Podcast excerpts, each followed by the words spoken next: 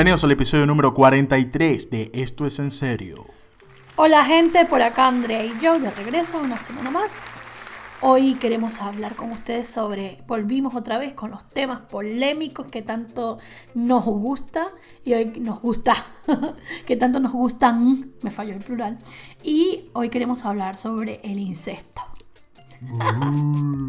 Así que vamos a estar hablando un poquito sobre este tema y lo que pensamos al respecto.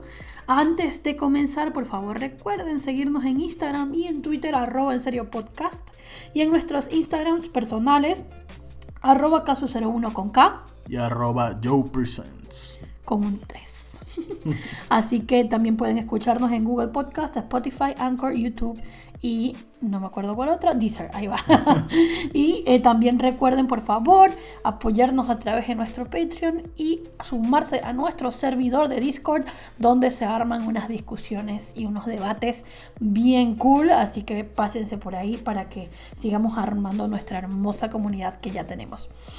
Para comenzar con este tema, todo comenzó, toda mi sugerencia de grabar un podcast sobre eso comenzó porque estábamos eh, hablando sobre la película Enter the Void de Gaspar Noé y en ella hay un personaje de, que se reencuentra con, una, con otra persona que es su hermana, pero él se entera después de adulto que su hermana y, se, y estaba, comienza a tener como una relación con ella, o sea, se enamora de ella. En este caso, o independientemente de que se enamore o no, como que desarrollan sentimientos o atracción sexual el uno por el otro, y eh, eso me hizo pensar en el por qué nosotros como sociedad consideramos que está mal el incesto. O sea, de dónde nace realmente el debate ético de por qué el incesto es incorrecto, aun cuando es algo que es desde hace siglos era algo profundamente normal. Sí, yo creo que más que todo por el tema genético, ¿no? Del tema que está probado de que pueden salir hijos con problemas, ¿no? Genéticos. Y, pero... Ay, si yo no quiero hijos. Bueno, bien. Normal. Pero normalmente tú sabes que la gente es como que, el man, si te casas, tienes que juro tener hijos. Entonces la gente ya viene con ese problema moral ahí, todo loco. Pero mundialmente, más del 10% de los matrimonios son entre primos primeros y segundos.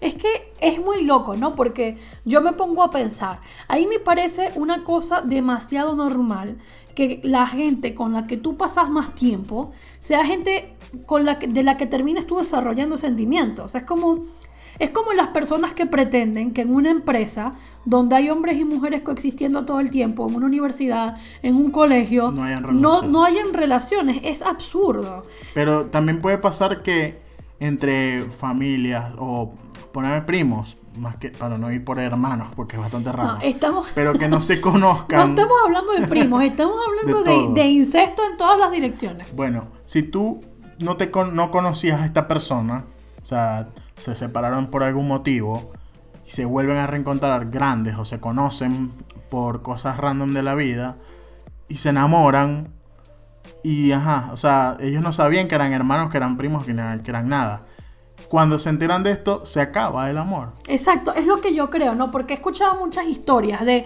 no, bueno, porque yo me enamoré, yo estudiaba cuando estaba en Maracaibo, iba a clases a un sitio donde me enseñaban inglés y yo recuerdo tener una compañera que ya estaba enamorada de su primo hermano, enamorada desde que estaba chiquita. Pero hablo de enamorada, o sea, perdidamente enamorada del tipo. Desde que estaba chiquita hasta ya grande. Hasta que teníamos nosotras, teníamos ya 16, 16 17 años y ella todavía estaba enamorada de él. Entonces, no, eh, su familia en un punto se enteró de todo este tema porque tenían una relación escondidas Ah, ella estaba enamorada y él también. Sí, sí, estaban enamorados, o sea, después como que lo convenció. Pues. Entonces tenían una relación, la familia los descubrió, se armó un revuelo tremendo, porque claro, eh, está todo este debate moral, religioso, de lo que está bien, lo que está mal, es familia, esas cosas no pueden pasar entre familia, bla, bla, bla. Carne, carne de primo se come, ¿no? ya voy para allá, pero ya, congélame ese refrán hasta dentro de un momento.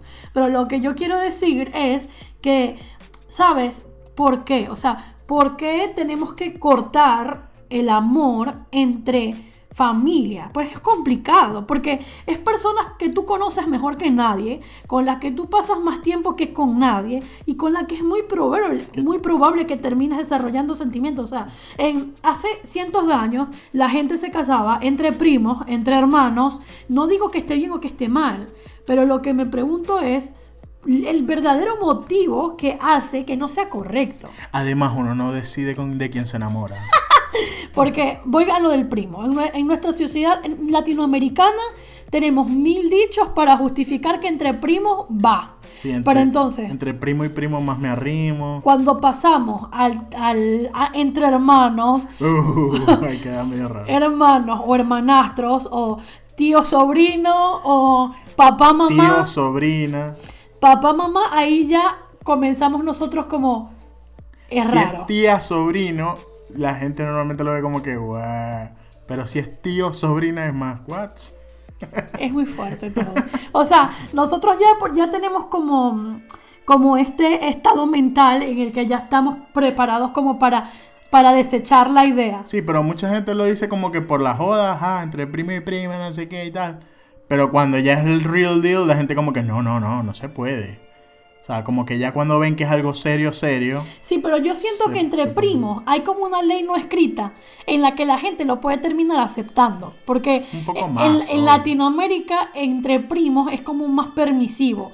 Pero cuando se trata, por ejemplo, incluso entre hermanastros, por ejemplo, este tema de, bueno, son hermanos de un solo papá, de una sola mamá, no se conocían y se enamoran. Entonces ahí es como, está bien, no, es que es tu hermano y tal. Pero si te pones a ver, en su mente ellos no son hermanos, no se criaron como hermanos, en su mente ellos no tienen ningún tipo de conexión sanguínea, no... Bueno, un poco. ¿Ah? En su mente. En ah, su, mente, o sea, psicológicamente no existe. Psicológicamente para esa persona es simplemente un random que conocieron y se enamoraron. Y entonces nosotros como sociedad estamos diseñados para satanizar a esta gente y obligarlos a que no, pueden. Nada.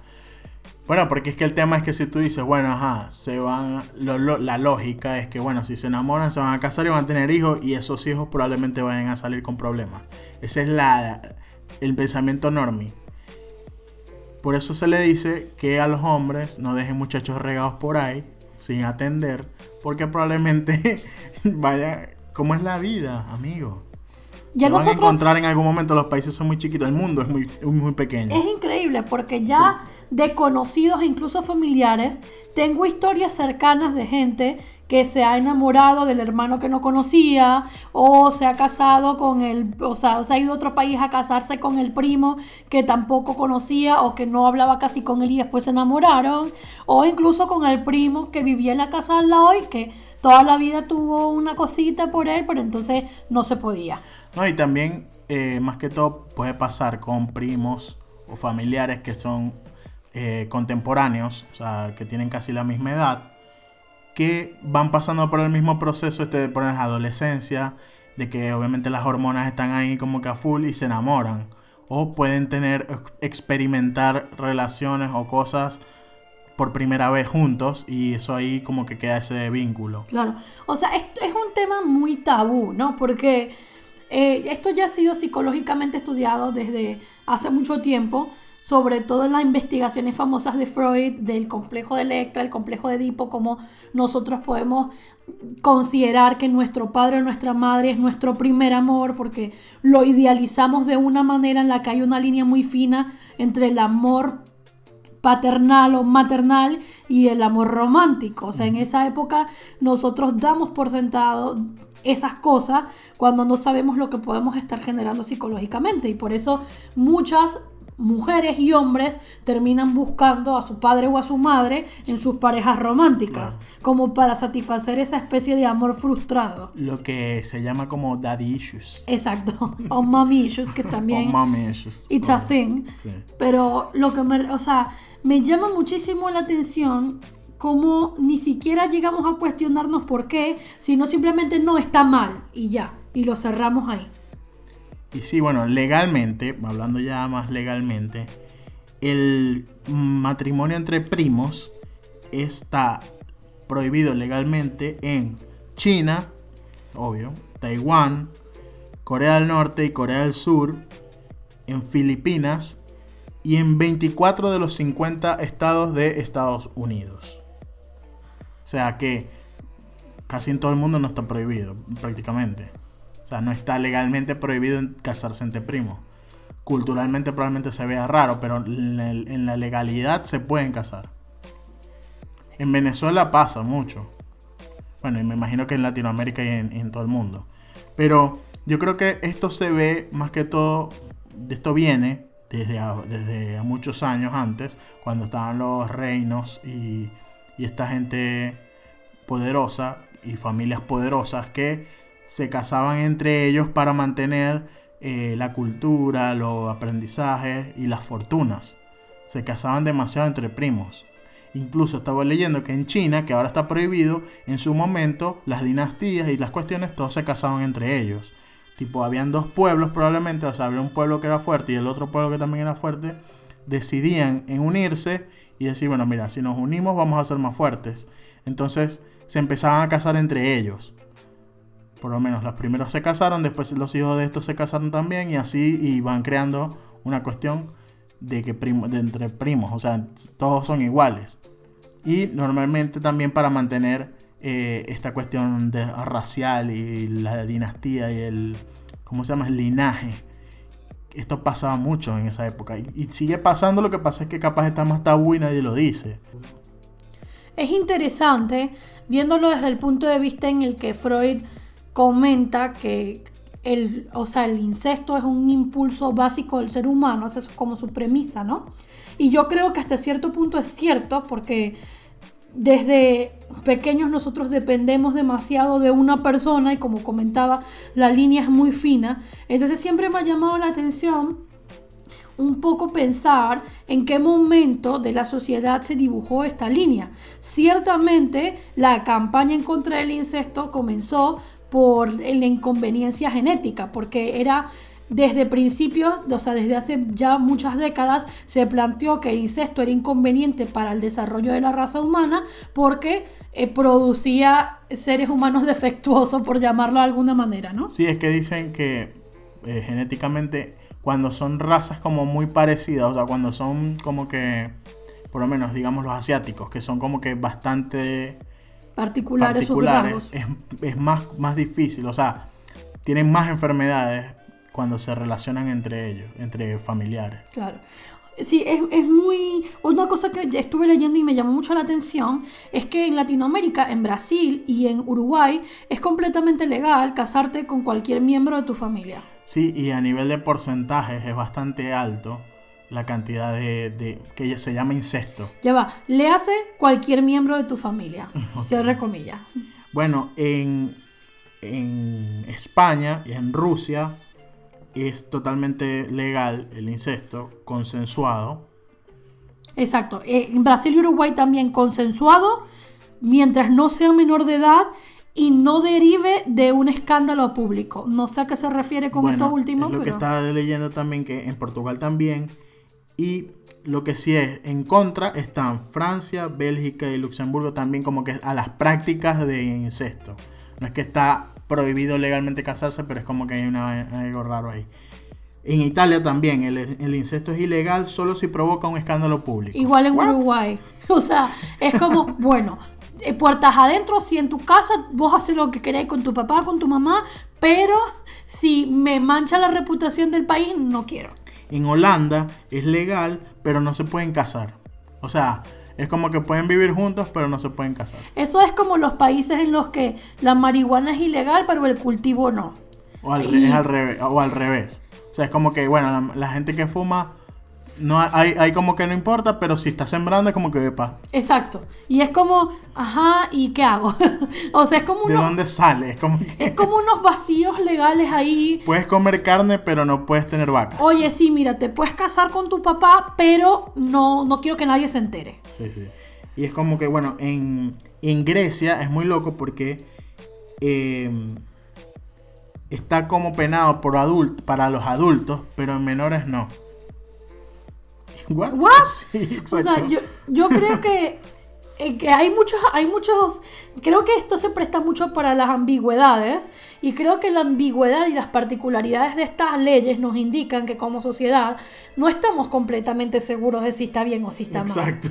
Como que bueno. No hay una posición radical legalmente sobre el incesto. O sea, es como que me voy como país, voy a dejar un margen por si acaso yo me enamoro de mi primo, entonces poder hacerlo, básicamente. Por ejemplo, en Los Simpsons estaban los de Shelbyville, que era como que el pueblo donde se casaban con las primas. Se podían casar entre primos. Y en Springfield no.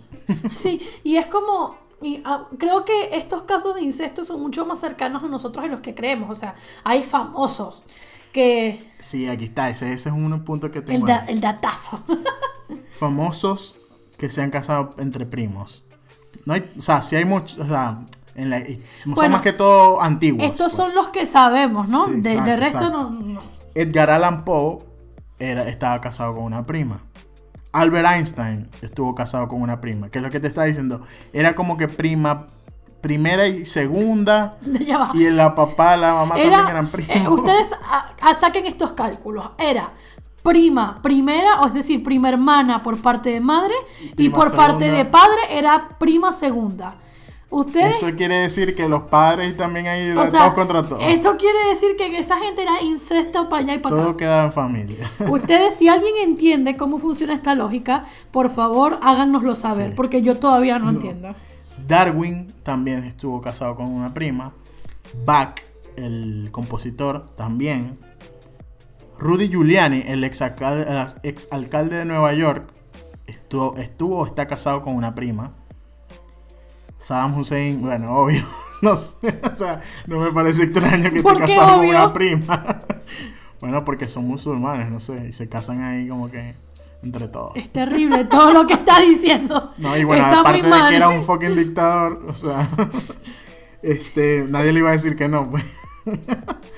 Mario Vargas Llosa estuvo casado con una prima, hermana, ya está divorciado. Y lo que me dio mucha risa es que estuve viendo la lista, obviamente hay mucha gente tipo eh, ganadores de Nobel, no sé qué, pensadores, filósofos que estuvieron casados con primos o primas.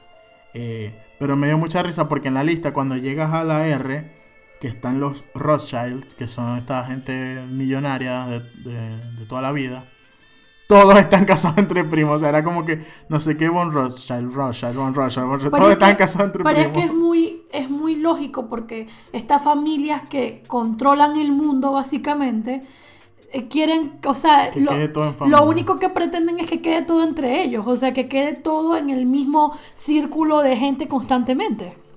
Sí, por eso las familias millonarias normalmente todas se casan entre ellos. O sea, entre una familia y otra y después así y así y así. Es muy loco como, eh, o sea, insisto en el tema de cómo entre primos socialmente está más aceptado, como si no fuera igual de grave. O sea, en nuestra mente no es igual de grave. Para mí, toda esa vaina es familia. Entonces, déjate de la doble moral, de que con mi hermano está mal, pero con mi primo no. Sorry, es familia igual. Si te gusta tu hermano, dale. como que, what? o Pero sea, más que, yo lo veo más que todo es por el tema ese de la gente que piensa de que si quieren tener descendencia o hijos van a salir con problemas. Eso es, para mí es ese, ese pensamiento que está ya directamente ahí. Dicen, no, entre hermanos no, pero bueno, entre primos ahí no salen tan... Capaz si tienen dos hijos, uno sale brutico y el otro no. o sea, más allá, 50%, ajá, dale. o sea, más allá de que yo sé que mucha gente se va a ofender con este podcast. Sí. Pero bueno, más allá de que nosotros seamos pro, pro incesto o no, que no es nada, Suena súper feo, pero... que no, Es no que yo creo que la gente se lo ve, se lo imagina como pedofilia y no es, no es pedofilia. Sí, no, yo lo que creo es que lo que a la gente le como que le parece un poco creepy, sobre todo entre hermanos, por ejemplo, es que es una gente que tú viste crecer desde pequeño, o sea, sobre los que sí o sí tendrías que tener un afecto fraternal y no debería trascender más allá, porque se puede considerar como que te estás aprovechando de que pudiste ver y hacer parte de todas sus vulnerabilidades. O sea, la gente una vez dice como que, ah, no, bueno, pero vos te bañabas con él de cuando estabas chiquito, qué bolas. Es bien pantaleteca. Entonces es como todas esas cosas, todos esos sentimientos, esos moralismos se comienzan a mezclar y inmediatamente comenzamos a, a fortalecer el, el tabú. Entonces lo que yo quería es que simplemente eso, o sea, preguntarnos por qué, por qué está mal, por qué si yo estoy enamorado de alguien y hacerlo no le causa daño a nadie, ¿por qué no puedo ser libre y amar a esa persona aunque sea parte de mi familia? Sí, está, por eso es moralmente. Y es que es importante que se aclare que son relaciones consensuadas Exacto. de mayores de edad. O sea, no se ponen a imaginarse cosas ahí que, que no son porque Exacto. tienen la mente toda cochambrosa y rara. Exacto. Es gente grande, Adulta. adulta, que se enamora entre sí y ya. No estamos justificando al tío sádico que se mete Sí, en el exacto. cuarto, que se mete en el cuarto de la chamita de 13 años. O el, que- Obviamente, el tío que en la fiesta le pone, se pone a darle bebida a la muchacha. la- obviamente eso no lo estamos justificando ni mucho menos, ni tampoco estamos justificando la posición ventajosa que puede tomar un familiar, hombre o mujer, porque tiene sentimientos hacia alguien de su familia y como es de la familia, pues hay como más confianza entre comillas y la gente se aprovecha de eso. Nosotros no estamos justificando nada. Estamos simplemente planteando por qué dos personas adultas que tienen sentimientos entre sí, aunque sean de la familia, está tan penalizado legalmente que puedan estar juntas. Y socialmente, no legalmente, socialmente. Social más que todo, sí, Sí, es como que el que dirán y esas cosas. Exacto. Y entre la misma familia. Exacto, se por sienten eso. como que incómodos. es como una, una cosa que nos saca completamente de nuestro, ¿sabes? Nosotros tenemos como una reacción por defecto de, no, no puede ser, de una vez salen nuestros valores religiosos que tenemos guardados en nuestra mente desde chiquito. En mi familia lejana, no tan lejana, hay, hay este, matrimonios entre primos. Entre comillas lejanas. No, no, no, Hablas porque claro. no es cercana, obvio. O sea, es, es primos de primos de mi mamá, o sea, y, y están casados y tienen, tuvieron hijos, es normal. O sea, no tiene problema. Tranqui. Pero, o sea, es loco porque obviamente se criaron casi juntos y la gente como que probablemente lo ve súper raro, pero ajá. Se enamoraron, ¿qué vas a hacer? Se enamoraron ya grandes. Y ajá. Sí, es Pasó. como, es como cosa, o sea, yo creo que es muy común, pero nadie lo habla, que tus primeras experiencias amorosas y sexuales ocurran entre familia y que tú después crezcas con con esa como con una especie de remordimiento o, cul- o sentimiento de culpa de que te infundan socialmente de que eso que hiciste está mal, te aprovechaste de esa persona, eres el diablo, ojalá te mueras. Claro, pero por eso, está mal es si alguien, o sea, si es mayor y se aprovecha o, o tiene, o tiene una relación con alguien menor. Ahí puede que genere un pequeño trauma o algo así, porque se está como aprovechando, digamos. Pero si son de la misma Pero quizás, quizás la persona mayor tampoco es lo suficientemente grande para claro, no saber es mayor si de edad, pone. capaz la persona mayor no es lo suficientemente grande como para saber si se está aprovechando. O sea, yo creo que hay un punto en el que ambas partes pueden ser inocentes y que tú, repito, primeras experiencias amorosas y sexuales, que no estoy diciendo que tengan que ser directamente de tener sexo, pero tus primeras experiencias puedan ser entre familia, porque es la gente que tienes más cerca y la gente con las que te sientes más en confianza. Entonces, repito, la gente crece con este sentimiento de culpa, dándose golpes de pecho, porque eso que pasó es inmoral, con unos traumas psicológicos y es como, ¿sabes? Le pasa a mucha población. Yo creo que le pasa a demasiada gente y nadie habla de eso. Ese es el tema, Y nadie habla que, de eso. y creo porque- que tampoco está del todo mal. O sea, creo, si no descarto que pueda haber repercusiones psicológicas o traumas porque no está bien llevado, más bien causado porque no hablamos de eso o porque no lo aclaramos o esclarecemos todo el tabú que hay alrededor, porque al final del día hay peores cosas que hay en el mundo, pues básicamente. Sí, bueno, capaz nuestros expertos oyentes en el tema de psicología Nuestros psicólogos escuchando el podcast nos estén puede que nos expliquen mejor en el Discord y nos aclaren el camino. Yo quiero dejar esta discusión hasta acá, me parece un tema súper interesante. Eh, ustedes nos contarán, estoy esperando con muchas ansias sus opiniones porque Sobre todo en el Discord. Ya saben, Discord, Twitter, Instagram, arroba caso01, arroba yo presents. Y en Spotify, YouTube, Deezer, Google Podcast, Anchor. Nos pueden escuchar, suscribirse por favor, sobre todo en Spotify, que probablemente seamos exclusivos de Spotify, como igual que Joe Rogan, que firmó un contrato de 100 millones de dólares. Hashtag atra- la ley de la atracción, ¿ok? Es, así que bueno, probablemente Spotify nos llame y seamos exclusivos. Muchas gracias a todos por su apoyo siempre. En nuestro Patreon está disponible para que nos apoyen. Nuestros links siempre están en todas nuestras plataformas de audio, así que vayan, pásense por allí. ya saben. Si tienen la duda con el primo, échenle bola. no va a pasar nada. Chao. Chao.